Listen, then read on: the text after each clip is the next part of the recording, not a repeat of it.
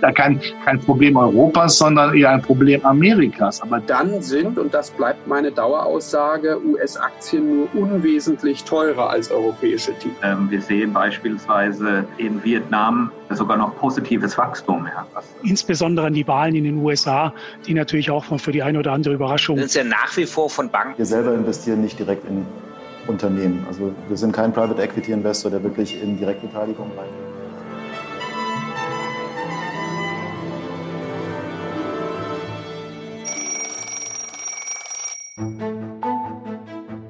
Das ist das große Bild. Der gemeinsame Podcast des Private Banking Magazin und ETA Family Office. Mein Name ist Christian Hammes und ich führe auch dieses Gespräch aus meiner Perspektive als Family Officer, Beirat und Treasurer. Und ich heiße Sie ganz herzlich willkommen. Bevor wir uns auch in dieser Folge wieder mit den Kapitalmärkten beschäftigen, ist mir folgender Hinweis wichtig. Die Gespräche, die ich in diesem Podcast führe, sind zum einen ohne jegliche Gewähr und zum anderen keine Anlageberatung. Erst recht nicht für bestimmte Finanzprodukte. Aus allem, was Sie hier hören, können Sie sich Ihr eigenes großes Bild erzeugen. Und dabei wünsche ich Ihnen jetzt viel Spaß, wann und wo immer Sie uns zuhören. Herzlich willkommen zurück in der vierten Folge der 13. Staffel im großen Bild. Liebe Leserinnen und Leser des Private Banking Magazin, liebe Hörerinnen und Hörer des großen Bildes, ganz herzlich willkommen zurück zu einem neuen Kapitalmarktgespräch, in dem wir die Welt durch die Augen einer Portfoliomanagerin im Anleihenbereich betrachten. Ich darf Sie einladen zu einem Gespräch mit Tatjana Grail-Castro von Musinic, mit der ich den bisherigen Jahresstart und unseren konjunkturellen Ausblick auf das Jahr 2023 diskutiere. Wir lernen viel über das Innenleben der EZB und den EZB-Beirat, über den unsere Notenbank mit dem Kapitalmarkt verknüpft bleiben darf und in dem Frau Grail-Castro mitwirkt. Wir steigen tief ein in die Rolle des Anleihenportfolios in der strategischen Asset Allocation und fragen uns, naja, welche Renditen sind eigentlich mittelfristig von Anleihen erwartbar in der strategischen Asset Allocation? Und Frau Kai Castro nimmt uns mit in die Welt der Ratings, der Konvexität und der Frage, welche Anleihengattungen und welche Branchen ein Portfolio überhaupt gut tun. Ich wünsche Ihnen viel Spaß bei einem extrem spannenden Gespräch mit einer Vertreterin unserer Branche, die all die vielen fachlichen Aspekte verständlich in unser großes Bild einzuordnen vermag. Und versäumen Sie keine neuen Markteinschätzungen, indem Sie uns ganz einfach abonnieren und wenn Ihnen die Analysen hier gefallen, dann lassen Sie uns gerne eine positive Bewertung da. Ganz herzlichen Dank und viel Spaß.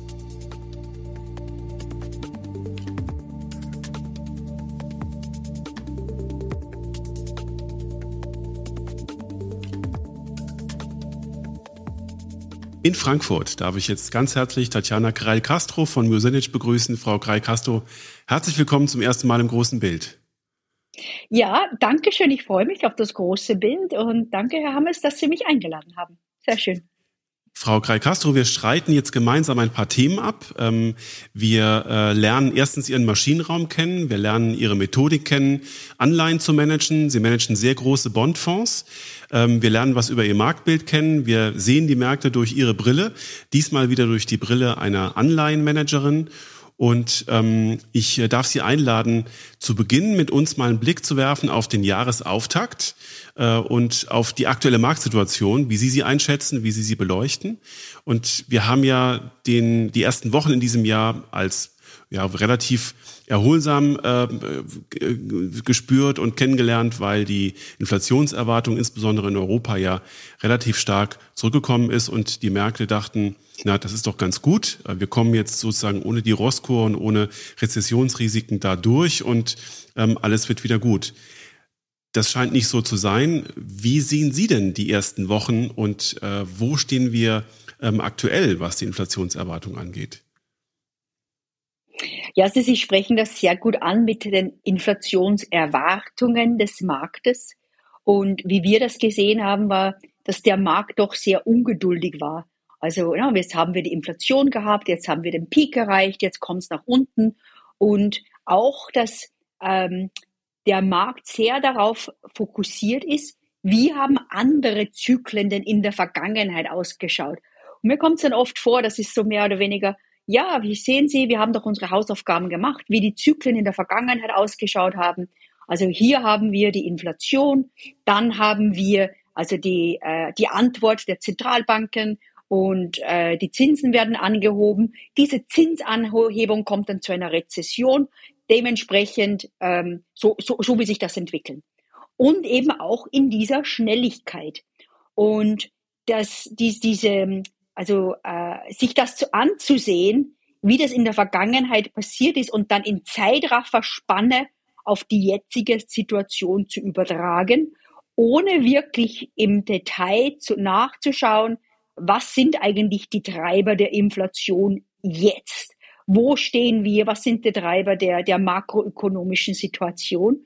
Und wir waren da eigentlich so eingestellt, dass wir gesagt haben, diese Inflation, natürlich, der Peak ist hinter uns, aber diese Abflachung der Inflation wird länger dauern, als der Markt sich das erwartet hat. Und wir sind sozusagen jetzt auf diese, äh, wir müssen Duration kaufen, nicht eingestiegen, sondern haben gesagt, wir wollen jetzt erstmal noch abwarten auf die tatsächlichen Zahlen. Und diese Zahlen kommen jetzt natürlich höher rein, als das vom Markt erwartet worden ist. Da kann ich schon mal festhalten, äh, liebe Zuhörerinnen und Zuhörer, dass äh, Frau Greil-Castro ähm, die äh, Marktsituation nicht nur durch die Brille der Derivate-Märkte sieht, sondern äh, Sie sagten es schon, es gibt dann äh, klassische Muster und äh, die, die Rosskur, die die Notenbanken der Wirtschaft auferlegen, um das Angebot zwischen das, dieses Gleichgewicht zwischen Angebot und Nachfrage wiederherzustellen. Und wenn ich es richtig verstanden habe, dann sehen Sie auch tatsächlich, dass wir gar nicht um eine echte Rezession herumkommen, um tatsächlich wieder uns äh, von den ganzen Inflationssorgen zu befreien. Also diese Inflationsangst ähm, steigt bei uns jetzt. Also die war eigentlich gar nicht so stark. Natürlich äh, Mitte äh, 22 äh, hatten wir auch Bedenken, dass es in Europa zu einer Rezession kommen würde, äh, weil da natürlich die Frage war, ob da genug Gas ist, um äh, die Industrie weiterhin zu versorgen. Und natürlich, also diese Bedenken sind dann ja mit Ende 22 immer mehr abgeschlüpft. Ähm, wir haben dann also schon gedacht, dass die Wirtschaft stärker ist und wir können auf die Treiber der Wirtschaft auch eingehen. Wir gehen, wie wir sie sehen, warum wir denken, dass die Wirtschaft stärker ist, als sich die meisten das so ähm, gerade vorstellen. Ähm, und dass deshalb die Zentralbanken einiges tun müssen, um die Inflation ähm, in Zahm zu bringen. Und jetzt natürlich, wo wir sehen, dass ähm, die Inflation sehr stark ist und äh, wir erwarten, dass die Zentralbanken noch mal einige Schritte höher gehen äh, und vielleicht noch höher als der Markt jetzt schon eingepreist hat. Je höher die Zinsen gehen, desto wahrscheinlicher wird eine Rezession.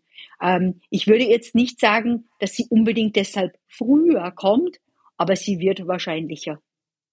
Das Interessante also ja, diese Rosskurve, Sie sagen, mhm. die, die, die wird uns wohl nicht ausbleiben. Also durch diese, diese bittere Medizin muss die, die Wirtschaft schlucken, um sich tatsächlich dann äh, von der hohen Inflation aktuell zu lösen. Und ähm, da sie ja die Brille äh, für ihr äh, Anleihenmanagement, gerade im Unternehmensanleihenbereich auch ähm, äh, aufziehen, um die Unternehmensgewinne zu analysieren und zu sehen, wie stabil die Unternehmen durch diese Phase kommen. Wie ist denn da Ihre aktuelle Einschätzung? Wir haben, und das sage ich jetzt sozusagen aus der Brille ähm, der äh, Aktienleute gesprochen.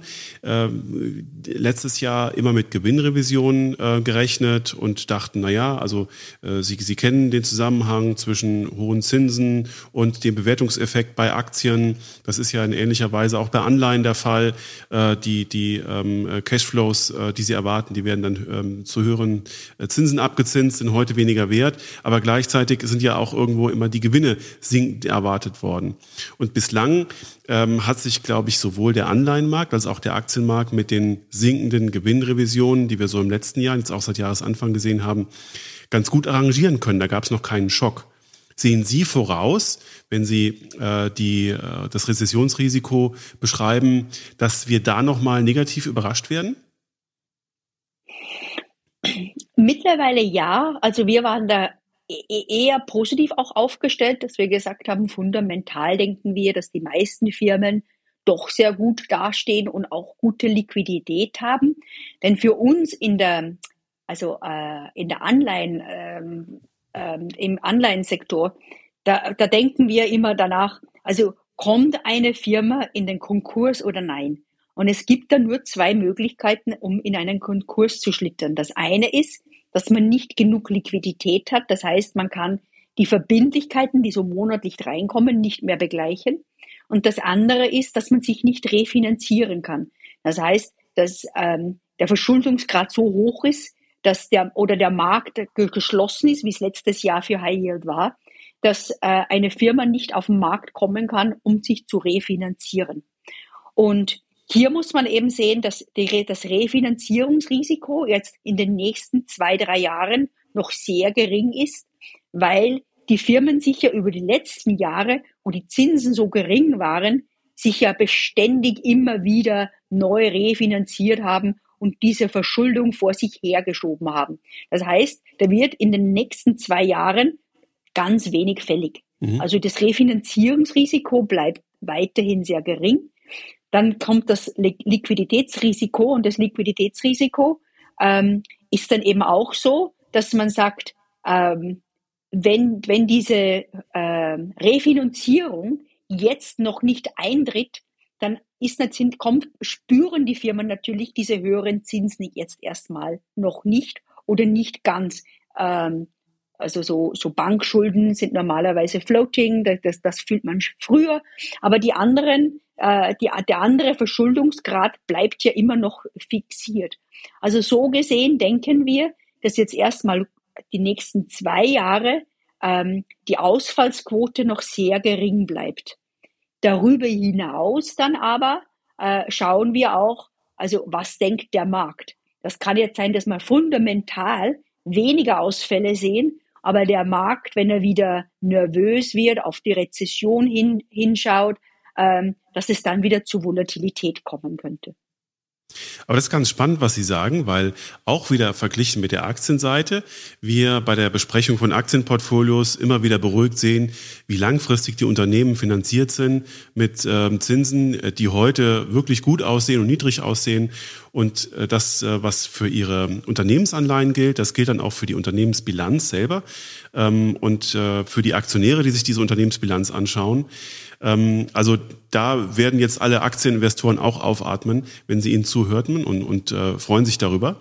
Und äh, die Skeptiker von Unternehmensanleihen, insbesondere von High-Yield-Anleihen, haben ja letztes Jahr äh, durchaus gesagt, na, also in so einer Situation äh, rollen hohe Risiken auf uns zu. Aber eigentlich rückblickend ist ja am High-Yield-Markt gar nicht äh, der Katastrophenfall eingetreten. Der ist ja bei den langlaufenden Staatsanleihen eingetreten. Also da, wo es eigentlich nicht wehtun sollte, wo es auch niemand erwartet hat.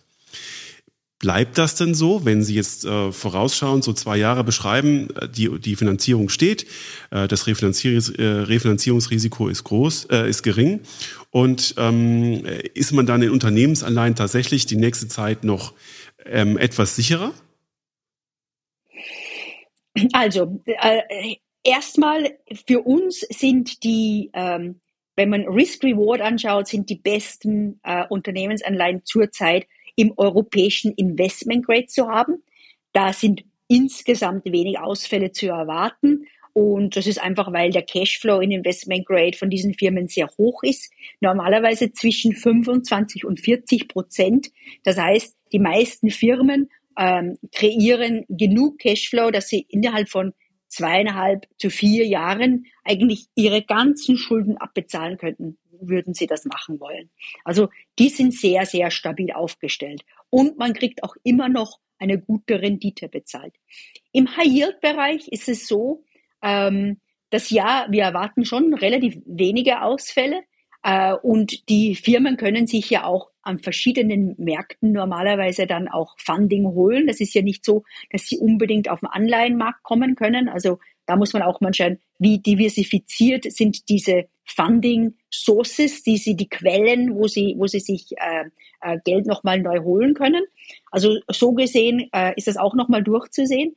Ähm, wir haben natürlich im äh, Unternehmensbereich diese zwei Risiken, die Sie angesprochen haben das Zinsrisiko und das Kreditrisiko. Und wenn man uns anschaut, wie ähm, die Zinskurve ist, die Zinskurve ist ja sehr stark invertiert, vor allem in den USA. Und da, da haben wir ja kurz darauf hingedeutet, ähm, wenn der Markt eine Rezession erwartet und steigende Zinsen bei den Zentralbanken, dann erhöht sich die Zinskurve im kurzen Ende stark, weil die Zentralbanken ja im kurzen Bereich die Zinsen anheben. Aber das längere Ende der Zinskurve, also so 10 Jahre, 30 Jahre, das drückt sich schon, weil der Markt erwartet, ah ja, wenn jetzt die Zinsen nach oben gehen im kurzen Bereich, dann kommt es zu einer Rezession und deshalb werden die Zinsen längerfristig dann wieder stark fallen. Und wir sind jetzt gerade in der Situation, wo die kurzfristigen Zinsen höher sind als die langfristigen. Sehr ungewöhnlich. Mhm. Das ist nur in dieser Situation, wenn Zinsen bei den, von den Zentralbanken ähm, ähm, also hochgeschraubt werden und deshalb der Markt ähm, eine Rezession erwartet und die längeren Zinsen nach unten gehen. Dennoch muss man dazu sagen, und das ist jetzt na, für Leute, die nicht so im Anleihenbereich oder im Fixed Income täglich tätig sind, ich sage dann immer, ich bin lieber einmal falsch als siebenmal falsch. Warum? Warum sage ich das?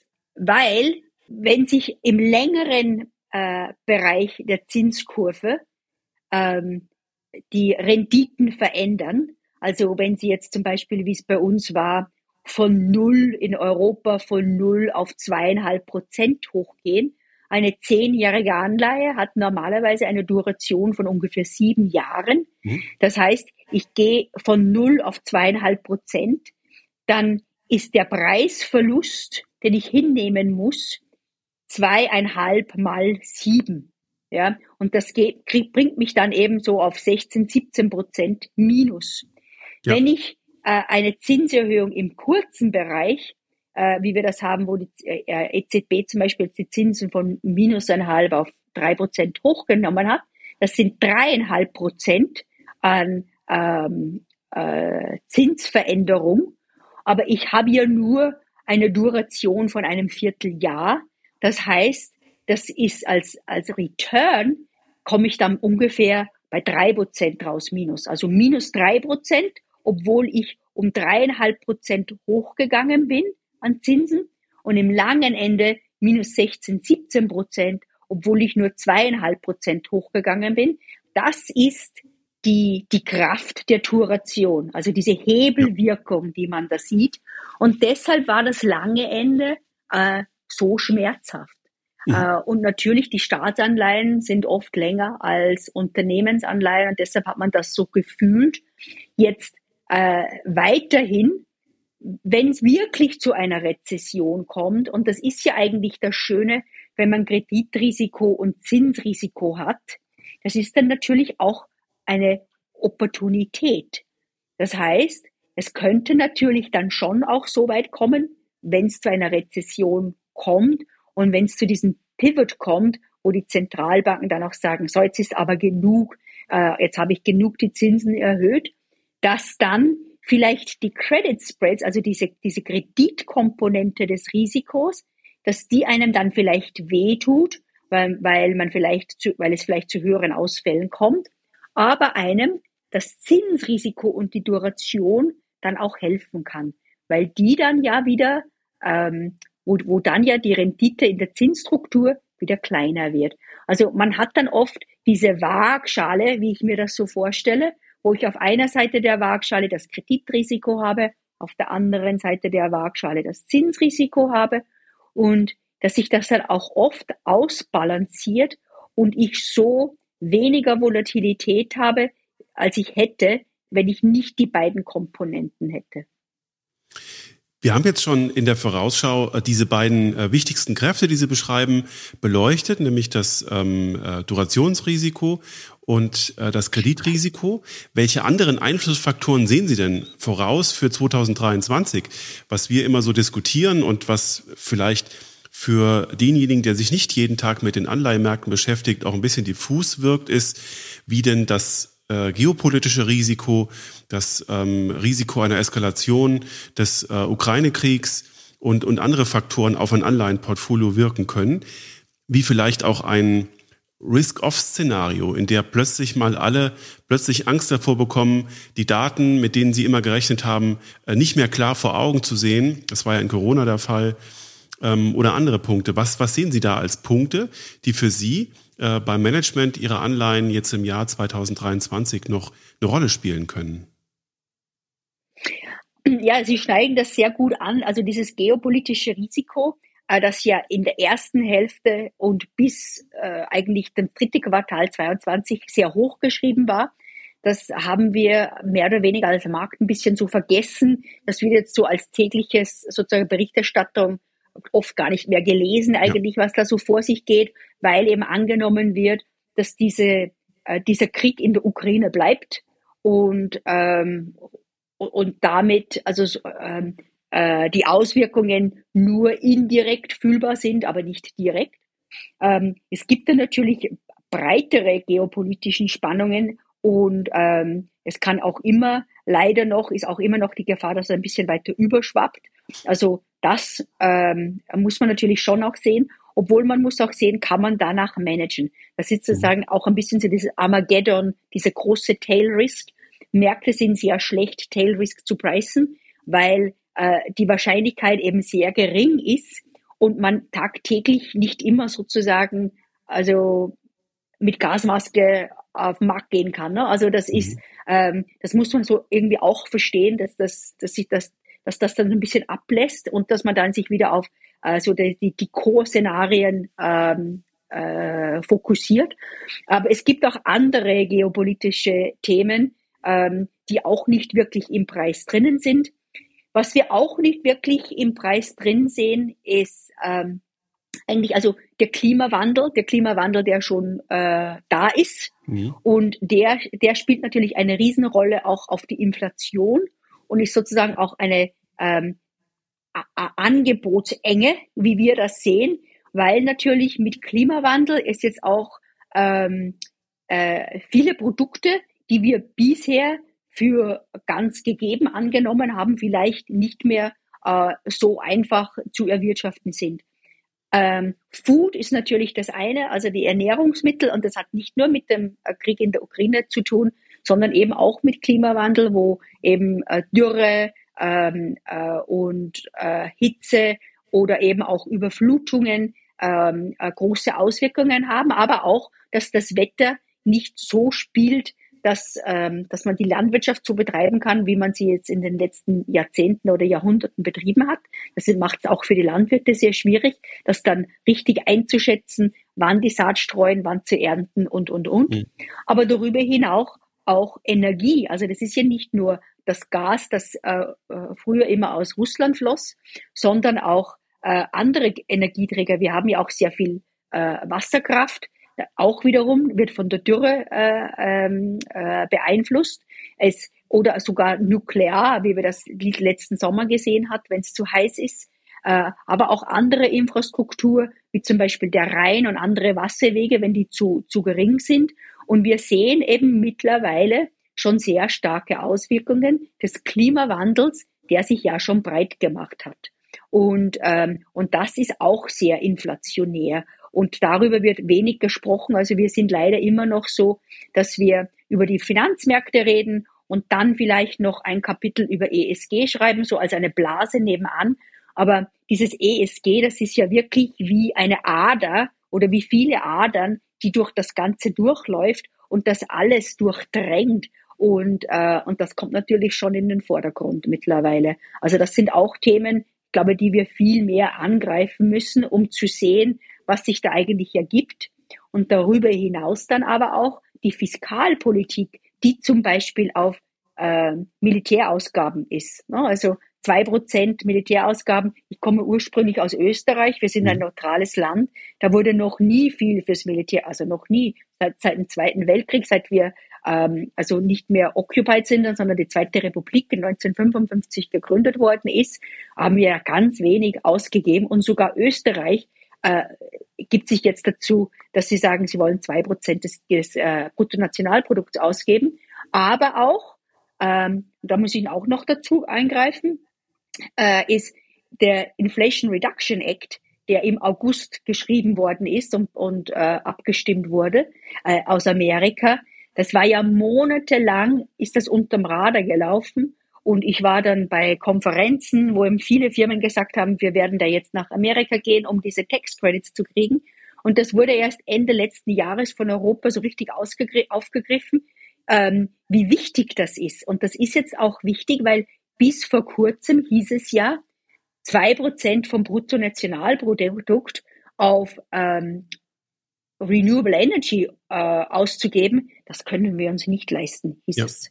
Und jetzt plötzlich ist es nicht mehr, sind es nicht mehr Kosten, sondern es ist jetzt ja angesehen als, ähm, als erstmal eine Opportunity, eine Investment Opportunity, aber auch Clean Tech, da müssen wir, da müssen wir dabei sein, da darf keiner hinterherhängen. Da, also da ist ein riesengroßer Unterschied jetzt und plötzlich zwei Prozent auf GDP wird es auch angepeilt. Und diese Fiskalpolitik, die wir jetzt neu sehen, ist auch inflationär und, und hat natürlich makropolitisch auch große Einwirkungen.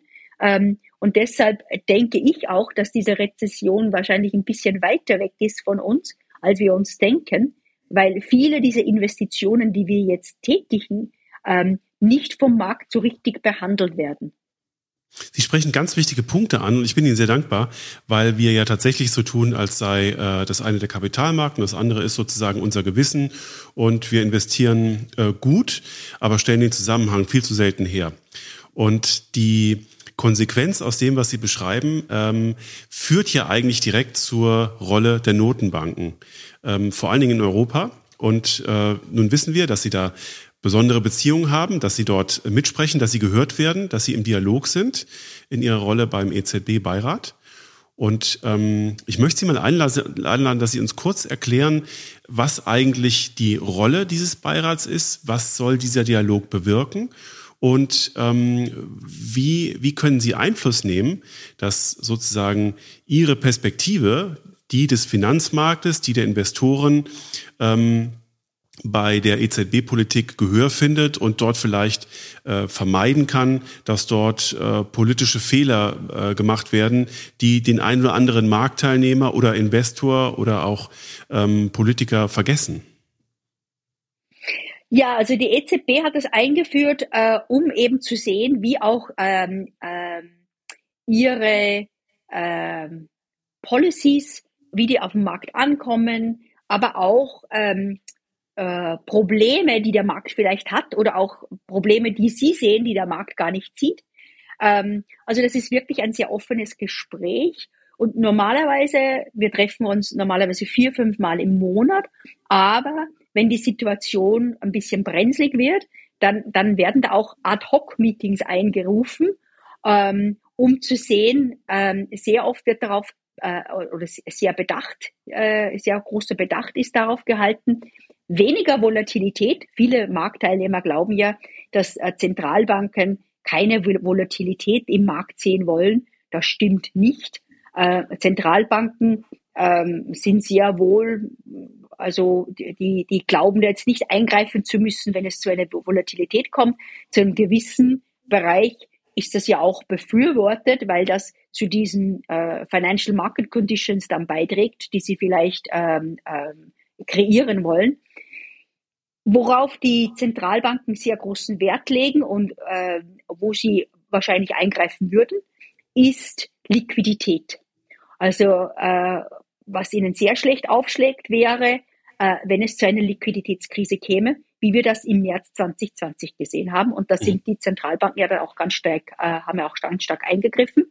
Äh, also das ist was, wo sie sehr großes Augenmerk äh, werfen. Und wenn es zu Volatilität kam, das letzte Mal war das jetzt ähm, in, äh, äh, als wir die Volatilität in, ähm, in, den, in Großbritannien gesehen haben im September mit dem Mini-Budget. Da zum Beispiel gab es auch ein Ad-Hoc-Meeting. Also das ist jetzt nicht nur, weil das in Europa ist oder in der Eurozone, sondern global, wenn sich da also solche äh, Liquiditätsszenarien aufbauen, dann sind sie schon vor Ort und schauen, wie sich das alles entwickelt. Die Bank of England hat ja damals auch ganz, ganz schnell eingegriffen.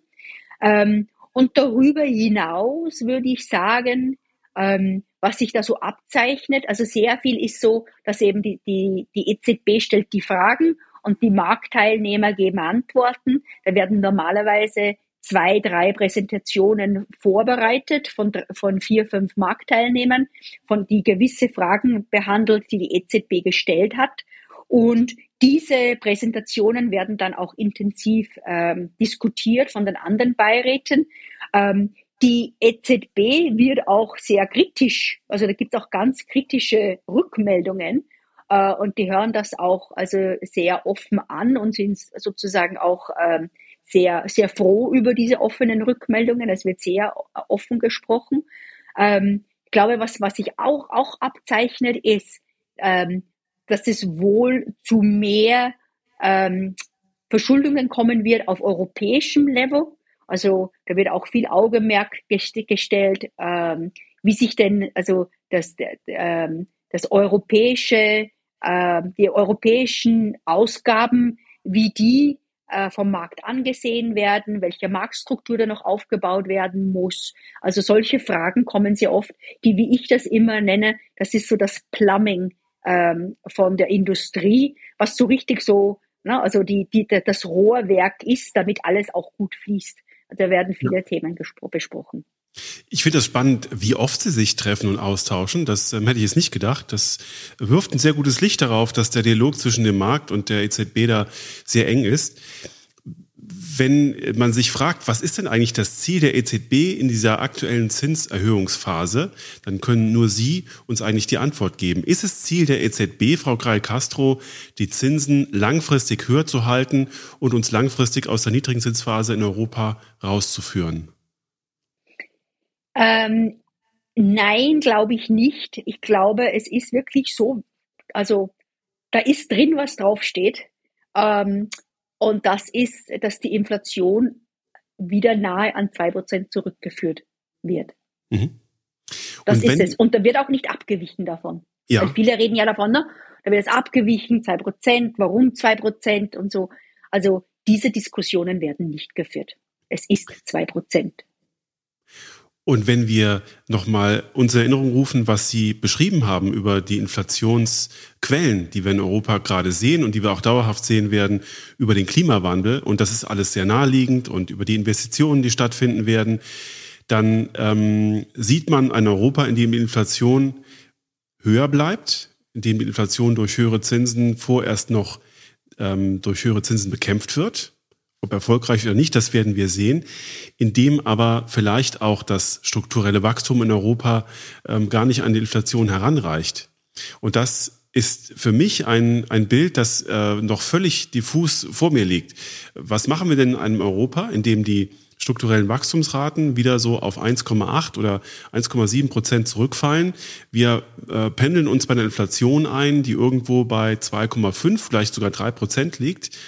Was kann eine EZB dann tun, um ein Gleichgewicht herzustellen, in dem Wirtschaftswachstum und Wachstumsfinanzierung gut möglich ist? Ja, das ist auch noch eine gute Frage, weil das haben wir noch nicht angesprochen und ist auch interessant, dass das zurzeit vom Markt ganz ausgeblendet ist und das ist dieser Verschuldungsgrad. Ja. Weil natürlich die Kosten der Staatsverschuldung äh, Verschuldung wird höher, nicht nur, weil die Staaten ja sehr viel an zusätzlichen äh, Verschuldungen noch weiterhin dazunehmen, aber auch weil die Zinsen steigen und dementsprechend die Kosten äh, dieser neuen Schulden auch höher sind.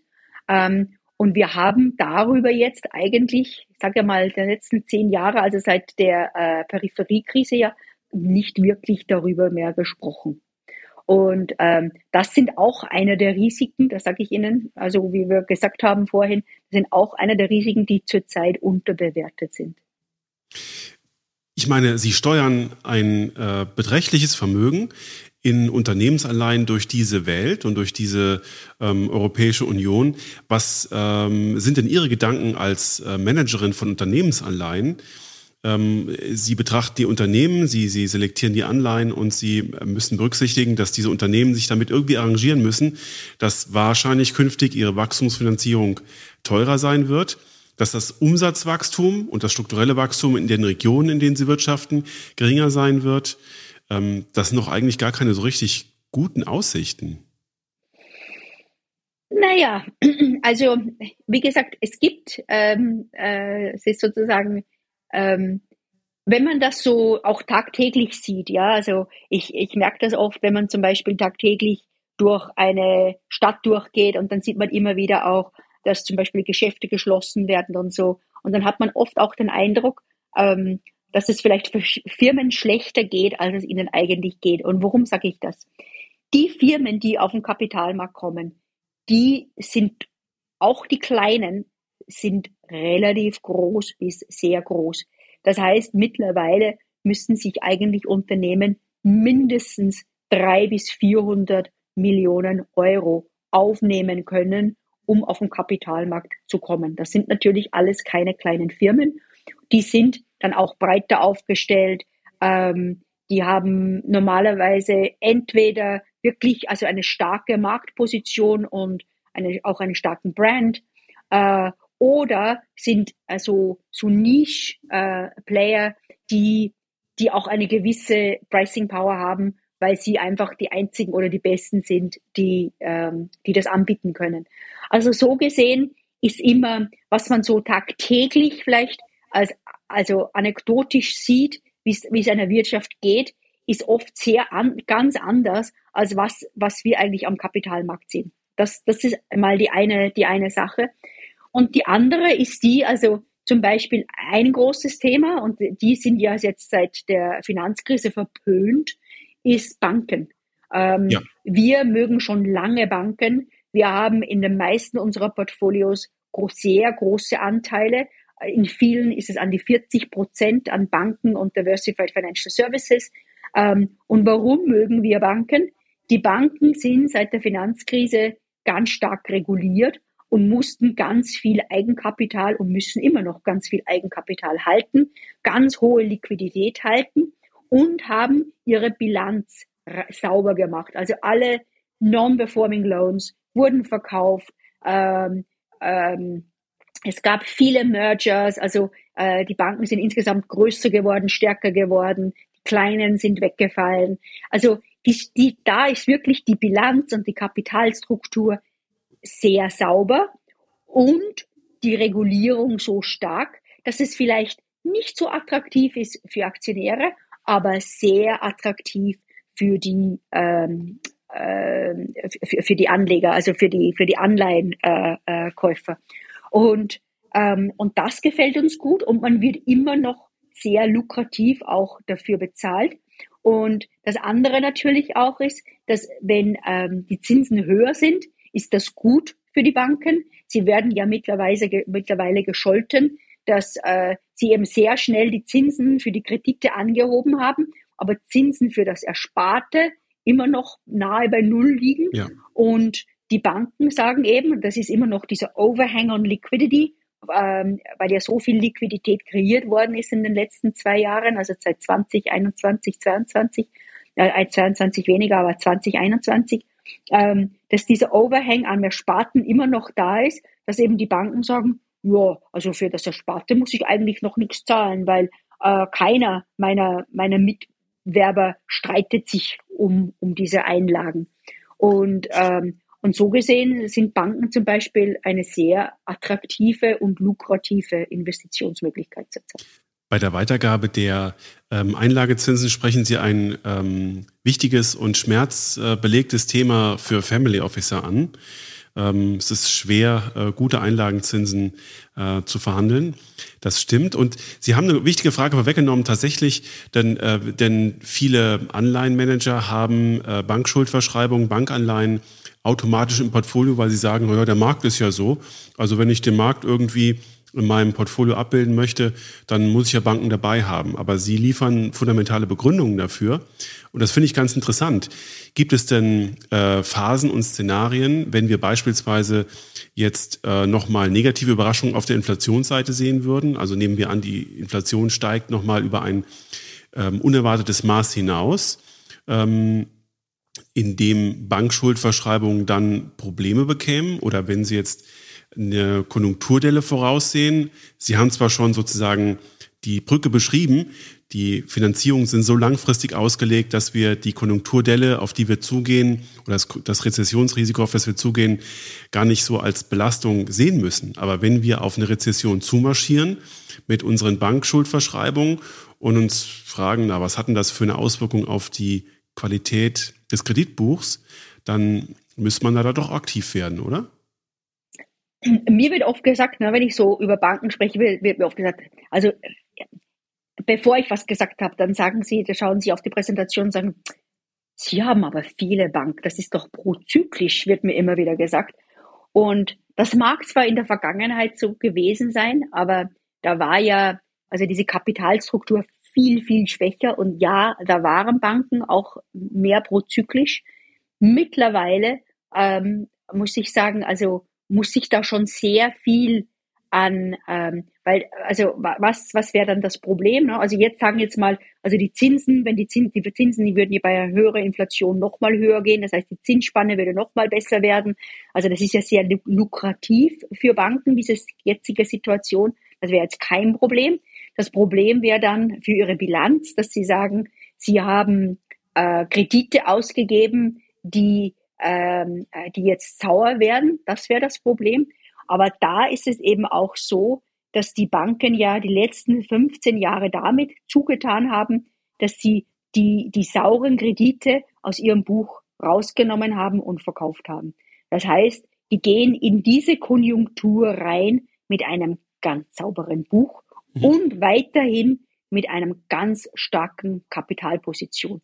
Das heißt, für uns Anleger, also die ja dann über dieser Kapital über diesen Capital Ratio, das es da gibt, noch drüber sitzen, ähm, können wir wirklich keine Situation sehen, wo unsere Position in der Kapitalstruktur angegriffen würde.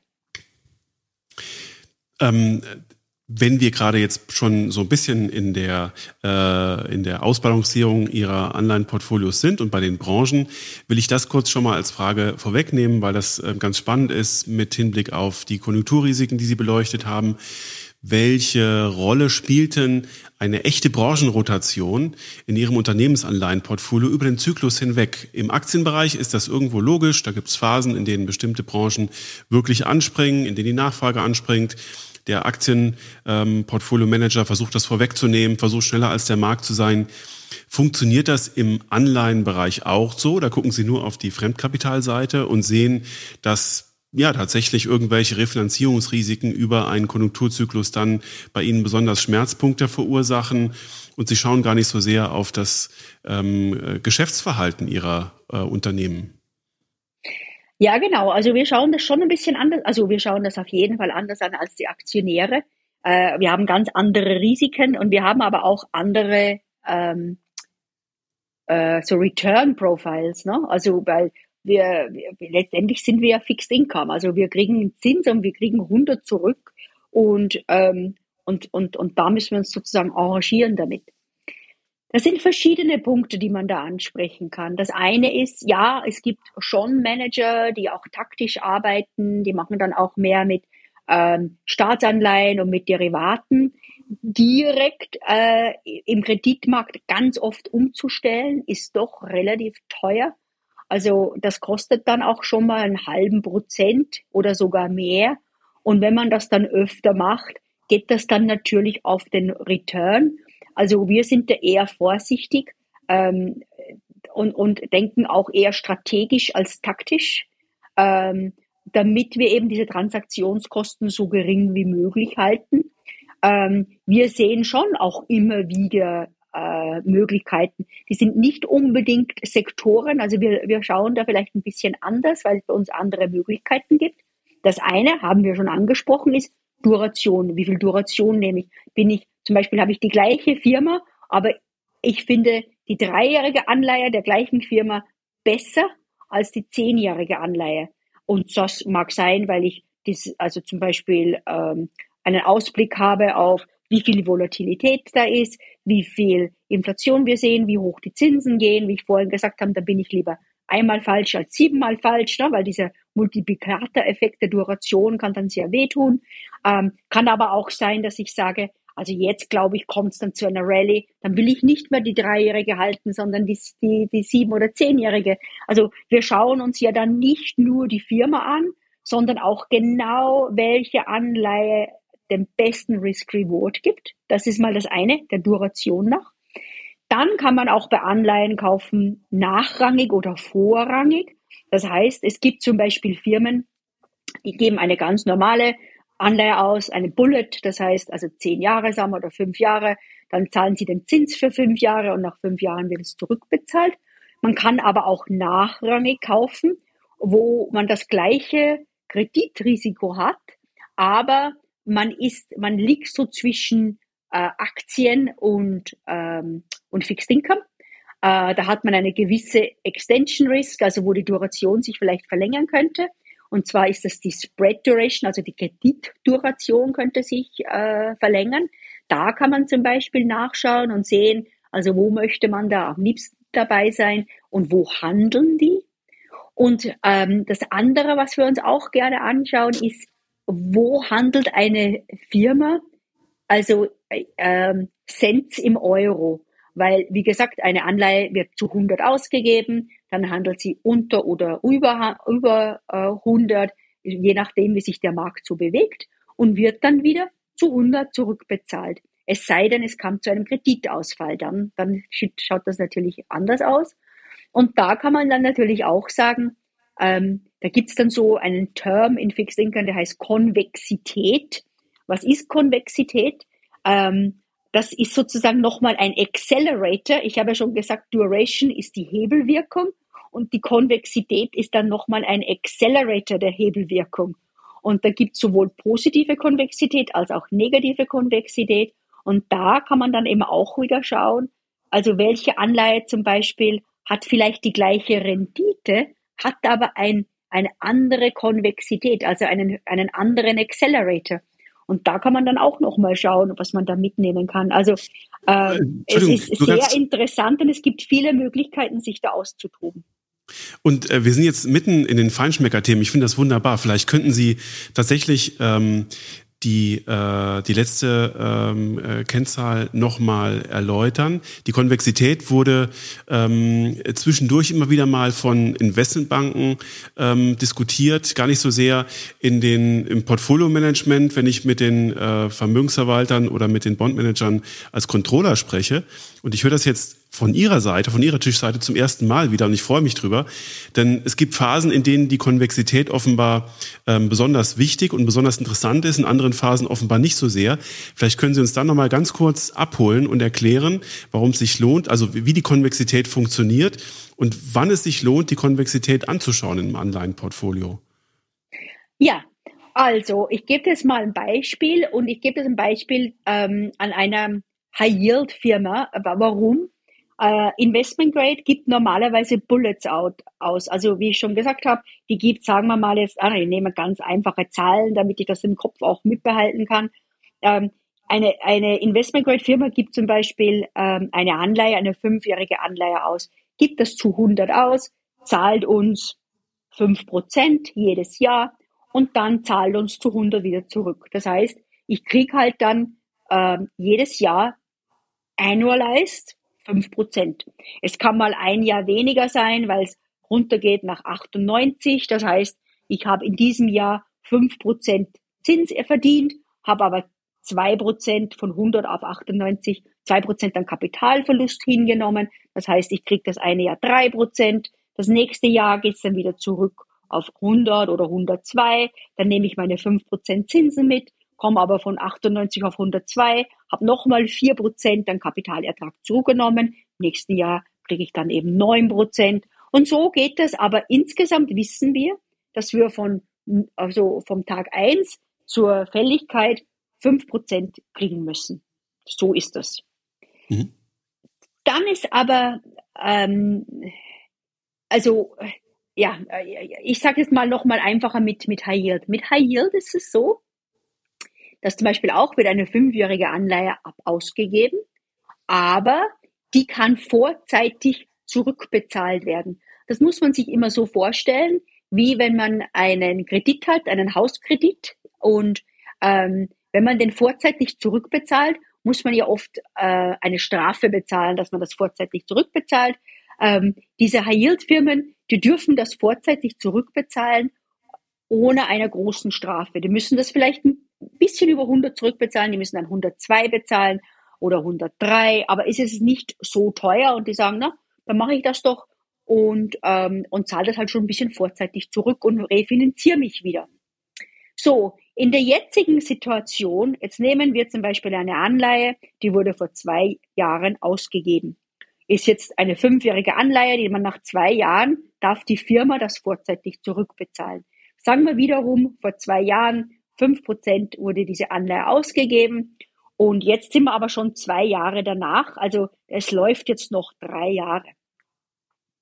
Aufgrund der makroökonomischen Situation wo die Zinsen sich jetzt erhöht haben, ähm, haben sich natürlich auch die Zinsen im, äh, bei unter einer ne Unternehmensanleihe erhöht.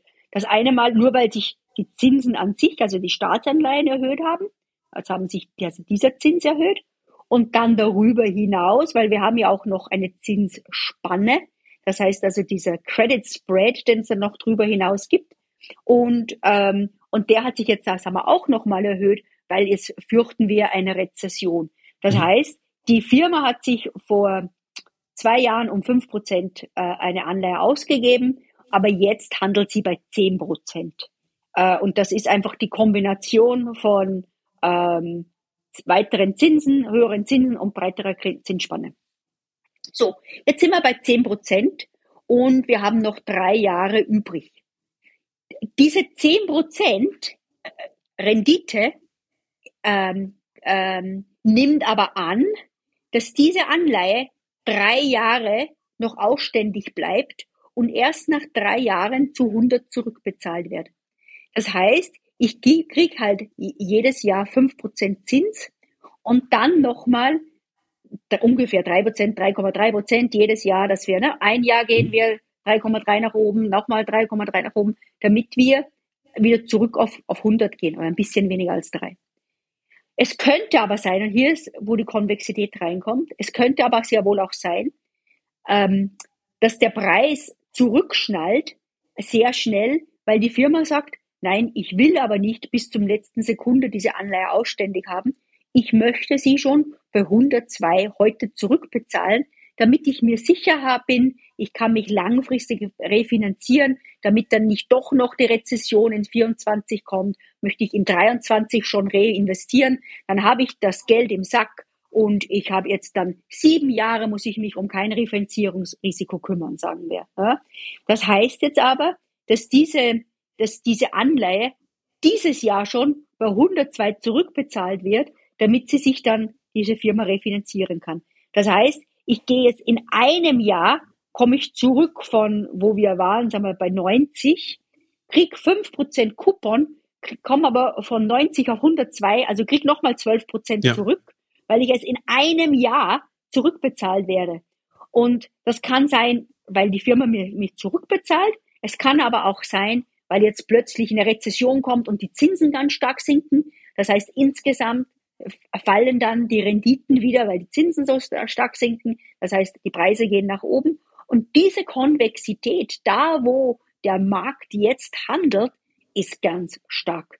Und der ist in der Rendite, wenn man die Rendite also sozusagen anschneidet und sagt, man kriegt sieben Prozent oder fünf Prozent, dann ist diese, Konvex, diese Convexity nicht im Total Return Opportunity drin, die die Rendite anpreist. Und liebe Zuhörerinnen, liebe Zuhörer, liebe Portfolio-Manager insbesondere, auch die Portfolio der Mischmandate bei unseren Vermögensverwaltern.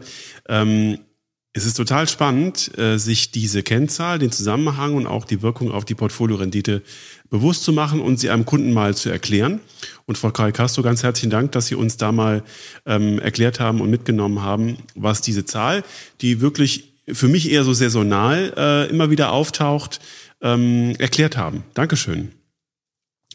Ähm, Wir, wir sind gerade schon so ein bisschen dabei zu ordnen, nach welchen Kriterien Sie Ihre Bonds aussuchen. Äh, Musinich, ein Haus, das das Kreditrisiko gerade bei Unternehmensanleihen liebt, das äh, zeigt sich darin, dass sie historisch mit High-Yield-Anleihen in den USA angefangen haben.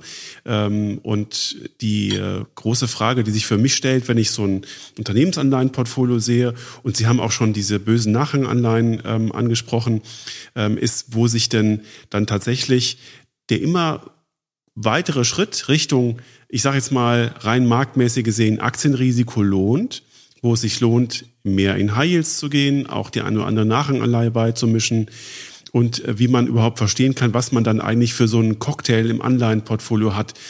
Denn eigentlich, man denkt so im Großvermögen, naja, der Anleihenanteil ähm, ist so äh, der Hort der Sicherheit und der geringen Volatilität.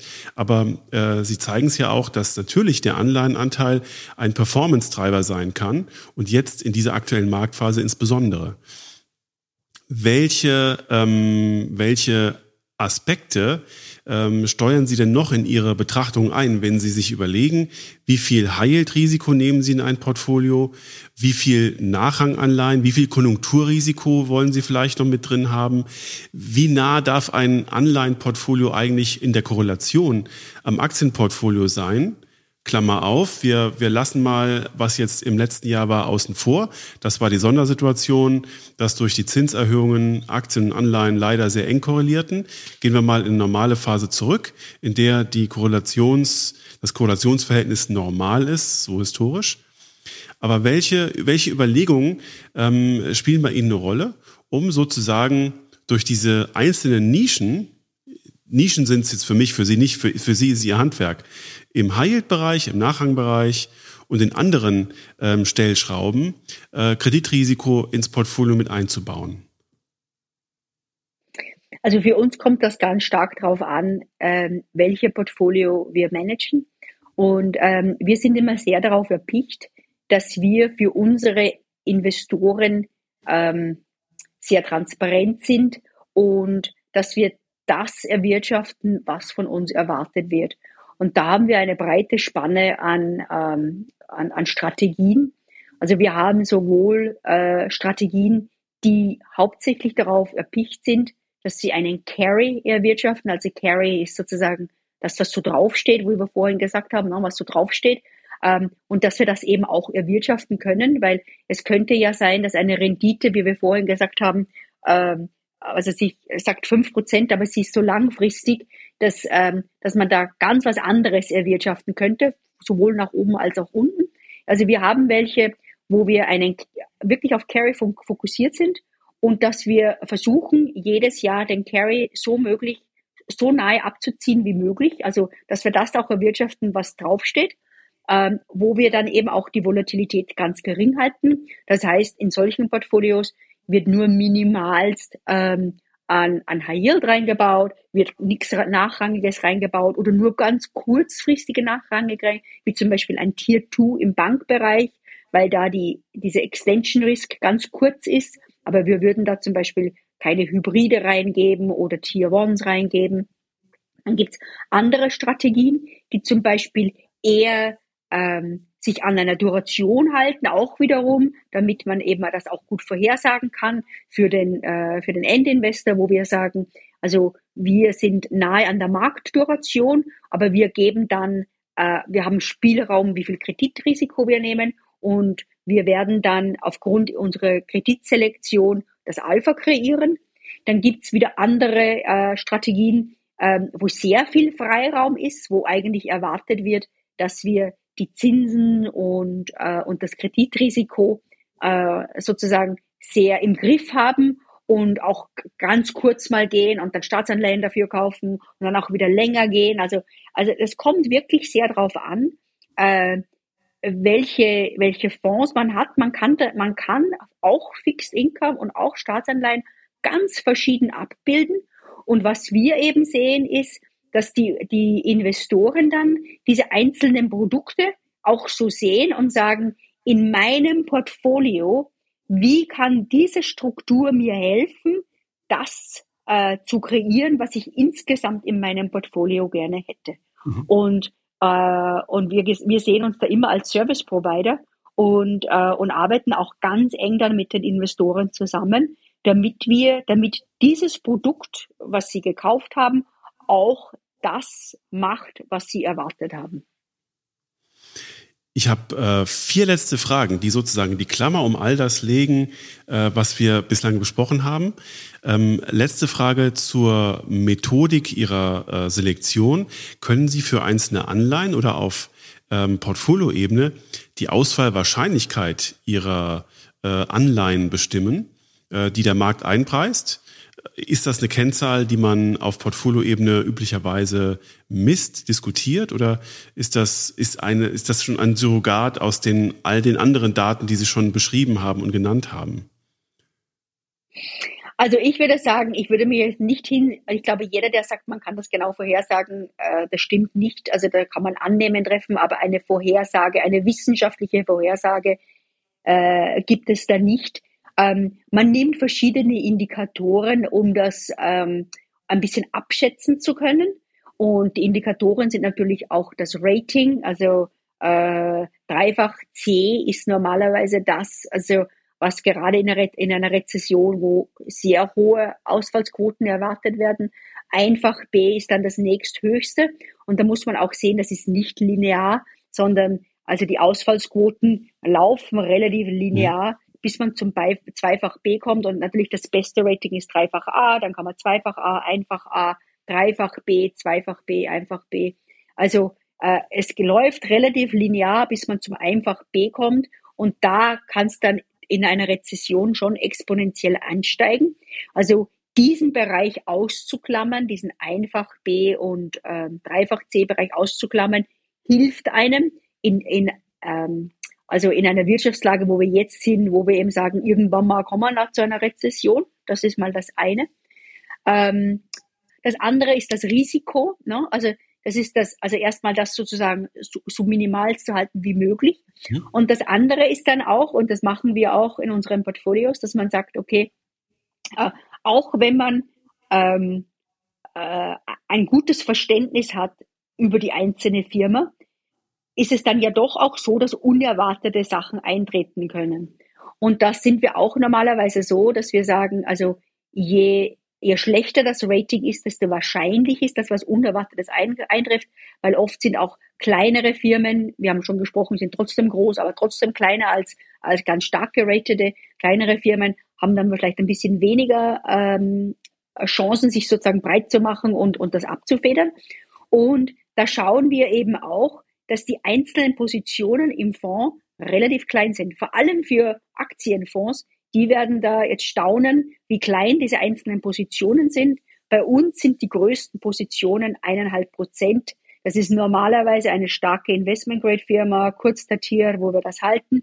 Wenn wir in High-Yield-Bereich kommen, dann sind viele dieser äh, Titel, die sind vielleicht 10 Basispunkte, 20 Basispunkte, vielleicht 50 Basispunkte. 50 Basispunkte ist das Äquivalent von 0,5 Prozent, also einen halben ja. Prozent ist schon groß für uns für eine, für ein High-Yield-Titel. Das heißt, würde was falsch gehen und wir haben 50 Prozent drinnen und wir verlieren äh, 50 Prozent des Wertes, also es geht von 100 auf 50, dann haben wir 25 Basispunkte, also 0,25 Prozent verloren. Und dann sagen wir, okay, sowas können wir hinnehmen, das, das, das, das können wir abbuffern. Und so wird eben auch dann das Risiko nochmal gemanagt, dass wir relativ kleine Positionen haben, die mehr Kreditrisiko haben. Ja, die Streuung habe ich gesehen. Ähm, ich habe äh, die Vielzahl der Titel und der Adressen ähm, schon bewundert bei der Durchsicht äh, Ihres, äh, Ihres Flaggschifffonds. Finden Sie eigentlich, dass die Ratingagenturen gute Arbeit machen? Also für Sie als Expertin, als jemand, der sich mit den Bilanzkennzahlen und den Verschuldungssituationen der einzelnen Unternehmen nochmal auseinandersetzen muss, äh, Sie müssen ja Ihr eigenes Bild schaffen, aber liefern die Ratingagenturen für Sie eine verlässliche Grundlage, dass Sie das Cluster genauso bilden können, wie Sie es gerade geschildert haben, um beispielsweise die Ausfallwahrscheinlichkeit nochmal deutlich zu reduzieren?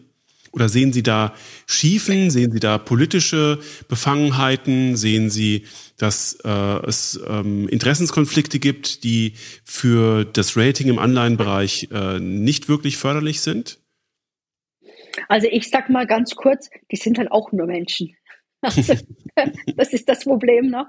Ähm, äh, könnten wir das ohne Rating machen? Unbedingt, aber das hat sich halt als historisch so, so ergeben. Ähm, stimmen wir mit den Ratingagenturen großteils überein? Auf jeden Fall. Also ich würde sagen, zu mindestens 80 Prozent stimmen wir damit überein, äh, mit, mit dem Risiko, dass sie dann eben als Rating äh, da zeigen. Ähm, ist es manchmal ärgerlich, dass sie zwar sagen, sie raten durch einen Zyklus, aber schießen dann doch von der Hüfte. Ja, also das, das ist schon manchmal sehr ärgerlich, dass sie da so sozusagen in Panik ausbrechen oder sich da so ein bisschen zu sehr hinreißen lassen von ähm, gewissen Marktbegebenheiten oder, oder, oder Ängsten, die gerade so, so ähm, äh, sozusagen durch, durch den Raum ziehen. Also wie gesagt, da sind sie eben auch nur Menschen. Ähm, manchmal kann man auch ähm, ihre Entscheidung nicht ganz nachvollziehen, aber insgesamt äh, kann man das, also wenn man einfach nur so grob hinschaut, kann man dann schon sagen, also dass das hilft, also nicht hilft, aber dass, dass, dass wir dem, mit dem übereinstimmen. Man kann natürlich dann auch ähm, das System spielen sozusagen und vor allem, wenn, wenn man aus einer Rezession rauskommt, das, das sind oft die Ratingagenturen sehr langsam, dass sie eine Firma wieder hochstufen auf ein höheres Rating. Mhm. Und wenn wir dann zum Beispiel schon sehen, dass einer Firma schon wieder besser geht und dass sie schon viel gemacht haben, um die Bilanz zu reinigen und dass die Earnings auch schon wieder nach oben gehen, dass man dann zum Beispiel sagen kann, okay, normalerweise kaufe ich kein Dreifach C, aber diese, diese Firma ist hier im Aufschwung und die Ratingagenturen sind da einfach viel zu, hinken da viel zu fair hinterher dass man dann eben auch schon vorzeitig kaufen kann und dass man dann diesen ähm, äh, Kurserholung mitnehmen kann, die dann kommt, wenn dann dieser Upgrade später nachkommt. Mhm. Frau Kai-Castro, Sie haben jetzt ähm, eine wunderbare Gelegenheit, uns ähm, Investoren, die wir in Mischportfolios denken, zu helfen bei der Orientierung, was wir eigentlich künftig im Anleihenbereich bei verschiedenen Risikoabstufen für eine Rendite einplanen können in unserer strategischen Asset Allocation. Und ich glaube, da müssen ja alle irgendwie umdenken. Das, was wir uns vor eineinhalb Jahren dazu überlegt haben, welche Rendite äh, seriös in Anleihen erzielbar sind, auch im Aktienbereich, das muss man, glaube ich, alles nochmal überdenken und diskutieren. Und jetzt sind Sie in diesem Punkt die beste Ansprechpartnerin, die uns sagen kann, was wir auf Investment-Grade-Anleihen, was wir auf High-Yield-Anleihen, vielleicht auch auf ein Enhanced-Portfolio, das nochmal Nachranganleihen beimischen kann und andere Stellschrauben mit bedienen kann, an laufender Rendite erwarten können. Wenn wir jetzt mal so ein Anleihenportfolio auf einen längeren Zeitraum denken, sagen wir mal auf drei, vier, fünf Jahre etwa. Wo sehen Sie da ja. seriöse Renditegrößen? Also, äh, weil Sie gerade Enhanced äh, angesprochen haben, das ist unsere, also, also unser Flagship Fund, äh, Crossover, ähm, über 11 Milliarden schon seit 20 Jahren, äh, seit 16 Jahren manage ich das. Also das ist wirklich was, was auch schon einige Krisen durch, durchlebt hat und sich auch immer wieder bewährt hat. Ähm, da ist zum Beispiel gerade so, dass wir über fünf Prozent an Rendite anbieten können mit einem Durchschnittsrating von dreifach B, also Investment mhm. Grade, und mit einer Duration von knapp über eins. Und weil die Duration auch so kurz ist, ist es für uns dann eben so, dass wir sagen, diesen Carry von fünf Prozent, denn da sollen wir auch nahe drankommen für 23, auch wenn es nochmal zu höheren Zinsen käme und auch wenn es nochmal zu ähm, äh, breiteren Spannen kommt, weil wir mit diesem Carry dann schon arbeiten können erstmal. Also das gibt uns ja schon mal den Anfangsbuffer, den wir haben. Diese fünf Prozent hilft uns schon, einiges abzufedern, was da vielleicht noch auf uns zukommt. Und das andere ist, diese Anleihen sind so kurzfristig, dass, also wenn sich jetzt die, ähm, die Renditen weiter erhöhen, wir haben jeden Monat an, an ein bis drei Prozent des Fonds kommt zu uns zurückbezahlt und die können wir ja dann zu einer höheren Rendite reinvestieren. Also wir haben da dieses Pull to Par, das heißt, ja, wir kommen zu 100 zurück, habe ich ja schon oft gesagt. Das hilft einem, Volatilität abzufedern. Wenn die Zinsen nach oben gehen, können wir das zu einem höheren äh, Zinsniveau reinvestieren. Und wenn es zu einer Rallye kommt, dann nehmen wir natürlich also das jetzt erstmal mit. Also so gesehen ähm, gibt es sehr wohl Strategien, die man einsetzen kann, die, wenn eben zum Beispiel die Bank einem noch nicht besonders viel fürs, fürs äh, Ersparte er, äh, erzielt, wenn man aber auch noch nicht so richtig in den Markt äh, reingehen möchte, weil man sehr viele Risiken sieht, ähm, dass man dann eben auch diese fünf Prozent mit, mit wenig Volatilität mitnehmen könnte. Mhm. Und wie schätzen Sie das für ganz klassische Investment-Grade-Anleihen ein? Investment Grade an sich, also ganz klassisch, sage ich jetzt mal, äh, wenn man auch einfach B und so und alles mitnimmt, sind wir so bei dreieinhalb Prozent. Äh, wenn man sich eher so die besseren Stückchen raussucht, äh, dann kriegt man gut vier, viereinhalb Prozent. Und High Yield, da muss man jetzt auch nicht über die Stränge schlagen und kriegt man auch gute sieben, acht Prozent, ohne mhm. jetzt riesengroßes Risiko mitzunehmen. Die größeren Risiken, die sind dann 10, 12 Prozent. Die würde ich sagen, die lassen wir jetzt erst nochmal, schauen, wie das so weitergeht und äh, die kann man sich dann auch später nochmal anschauen. Also, liebe Investoren, liebe Zuhörerinnen und Zuhörer, Sie hören, dass wir bei den Renditeerwartungen ähm, in ganz anderes Umfeld gekommen sind und ich glaube, da äh, gerade was jetzt Ihre High Yield Einschätzung angeht, auch schon ziemlich nah im Aktienbereich ähm, dran sind. Und ähm, da schließt sich so meine vorletzte Frage dran an, wenn wir aus einer Welt kommen, in der man sagt, um Gottes Willen, Anleihen bringen überhaupt nichts mehr, Niedrigzinsphase, wir kommen da nie wieder raus, wir sind so überschuldet. Naja, jetzt kam doch alles ganz anders und diese ganzen Substitute, die wir im Anleihenbereich uns ausgesucht haben, das sind ja sozusagen die Konkurrenzprodukte, gegen die sie ankämpfen mussten. merkwürdige Hedgefonds, ähm, Gold, was wird noch alles aufgerufen, irgendwelche ähm, anderen Dinge, ähm, die ähm, versuchen ja weiterhin sozusagen äh, den Anleihenbereich aus der klassischen breit gestreuten äh, Asset Allocation herauszudrängen. Was haben Sie denn für eine Einschätzung, ähm, wie sich die Anleihen künftig gegen solche Dinge, gerade wenn ich mal so was ähm, Komplexes und Intransparentes nehme wie Hedgefonds, äh, behaupten werden? Kommen wir zurück in eine Welt, in der die Anleihen wirklich durch ihre Klarheit und durch ihre Historie, auch durch die, die, die Datenbasis, die bei Anleihen zur Verfügung steht, wieder eine, eine wichtige Rolle spielen und sich behaupten können gegen diese Substitute? Also ich sage mal jetzt nur unsere eigene äh, Historie von Anleihen. Ähm, als die Zentralbanken ähm, also so viel Liquidität reingeschossen haben, und die Zinsen immer wieder weiter nach unten gegangen sind. Also wir, na, vor einem Jahr hatten wir noch Negativzinsen. Ähm, da wurde ja jeder dazu gedrängt, mehr Risiko zu nehmen. Und Risiko ist nicht linear. Risiko ist erstmal linear. Ich, ich, ich stelle mir das immer so vor, man, man, man geht sozusagen auf dem, auf dem, auf dem Berg und man, man geht zum Abgrund hin. Und die ersten Schritte, da ist das Risiko linear. Ne? Also man weiß, da ist noch ein Untergrund aber irgendwann mal kommt man so nah zum Abgrund, dass der nächste Schritt einem dann ja. nach unten stützen lässt. Das heißt, Risiko ist erstmal lange linear und dann wird es exponentiell. Und viele verstehen das nicht, weil der, das Return Profile ähm, ist hier nicht exponentiell nach oben. Das ist eher umge umgekehrt bewertet.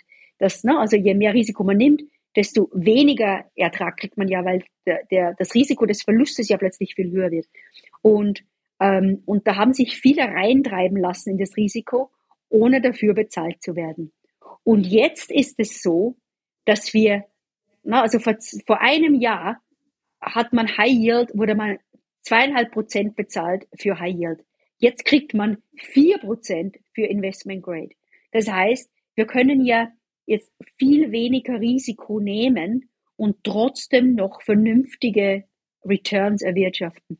Und ich glaube, jeder im Fixed-Income-Bereich, der das so sieht und der sagt, ich habe Geduld, ähm, wir können jetzt mit weniger Risiko mehr machen, dass, dass das dann wieder die Leute zurückbringt, weil das dann mit weniger Volatilität und mit mehr ähm, Vorhersehbarkeit äh, erwirtschaftet werden mhm. kann. Und meine letzte Frage, Frau Kreil-Castro, die haben wir auch schon im Vorgespräch kurz tangiert ähm, eine ähm, philosophische Frage zum Thema Fremdwährungsrisiken im Anleihenportfolio, die von verschiedensten Portfolio-Managern sehr unterschiedlich beantwortet wird. Lohnt es sich, Fremdwährungsrisiken, Fremdwährungsanleihen in ein Portfolio reinzunehmen? Lohnt es sich, diese Anleihen ähm, mit ihrem Fremdwährungsrisiko unabgesichert zu nehmen? Lohnt es sich überhaupt, das Fremdwährungsrisiko abzusichern? Und äh, viele, äh, die das beschreiben, sagen dann, na ja, ich nehme natürlich die Fremdwährungsrisiken gerne mit rein. Ich habe vielleicht ein anderes äh, Zinsniveau, das ich da mit drin habe und würde ich mich gegen die Fremdwährungsrisiken absichern, dann sichere ich mir oder dann, dann gebe ich ja im Prinzip den Zinsvorteil sofort wieder durch die Versicherungskosten gegen die Währungsschwankungen auf. Stimmt das? Lohnt es sich, Fremdwährungsrisiken im Anleihenportfolio abzusichern? Wir sichern alle unsere Fremdwährungsrisiken. Ähm, wie wir das von unseren Investoren verstehen. Und wie gesagt, also wir managen das ja für unsere Investoren und nicht für uns selber. Was wir wissen, ist, dass Investoren im Fixed Income Bereich äh, lieber das Währungsrisiko hedgen, weil die, ähm, die Volatilität des Währungsrisikos so hoch ist, ähm, dass man denn eben diese, diese Erwartungshaltung, die man ja vom Fixed Income hat, dass man da ganz weit abweichen kann. Also viele Investoren äh, sind dann zwar so, dass sie im Aktienbereich sagen, okay, ich habe da eine View on Currencies und ich will das nicht hedgen. Im Fixed Income Bereich wird prinzipiell gehedged. Darüber hinaus haben wir aber, ich weiß nicht, 70 verschiedene Shareklassen oder so. Also das heißt, wenn ein Investor wirklich einen starken ähm, Einstellung hat auf gewisse Währungen, dann können wir sagen, also jeder kann ja dann diese Shareklasse kaufen, äh, die, die diese Währungseinstellung widerspiegelt. Und dann ist man eben direkt diesem Währungsrisiko ausgesetzt. Wir hedgen das aber und wir schauen dann auch immer auf die Currency Hedging Kosten. Die sind jetzt Dollar, Euro ein bisschen unter zwei Prozent, sind also stark äh, zurückgegangen. Das ist jetzt so der, der langfristige Durchschnitt ist ungefähr bei zwei Prozent. Und wenn wir eine nicht-europäische Anleihe oder eben eine, eine amerikanische Anleihe anschauen oder eine US-Dollar-Anleihe anschauen, dann vergleichen wir das immer auf Euro umgerechnet. Also das muss dann auch immer Sinn machen für den Euro-Investor, mhm. weil natürlich umgekehrt alles, was wir in Euro kaufen, ähm, wird ja dann kriegt er noch mal zwei Prozent dazu für den Dollar-Investor. Also wir denken da immer für die Investoren, für die es am schwierigsten ist, äh, große Zahlen zu schreiben. Und, ähm, und da rechnen wir eben immer alles auf Euro um.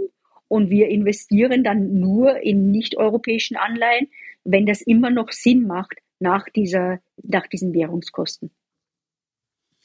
Frau Kai-Castro, Sie haben uns ähm, in Ihren Maschinenraum mitgenommen und ich habe wahnsinnig viel gelernt und ich hoffe, alle Zuhörerinnen und Zuhörer auch. Äh, wir wissen jetzt, wie es um die Anleihenlandschaft in Europa, ähm, insbesondere die Unternehmensanleihenlandschaft bestimmt ist und was für eine Rolle das in der strategischen Asset Allocation spielen sollte. Ähm, ich glaube, da ähm, äh, bespielen Sie ein Feld, das wieder an Bedeutung zurückgewinnt und das ist auch gut so. Und ich danke Ihnen sehr, sehr herzlich äh, für diese, dieses äh, themenbreite Gespräch, die Einblicke in Ihre Arbeit bei der EZB, in Ihren Maschinenraum und äh, bedanke mich sehr herzlich. Also ich möchte ihn auch nochmal bedanken, vor allem für die Fragen, aber auch fürs Zuhören. Also vielen Dank. Und ich freue mich, wenn wir das bald fortsetzen. Und äh, wir beide führen jetzt noch ein höchst persönliches Gespräch im Anschluss, ähm, in dem wir Sie als Person noch ein bisschen besser kennenlernen. Da freue ich mich auch drauf. Danke, Frau Kai Castro. Danke.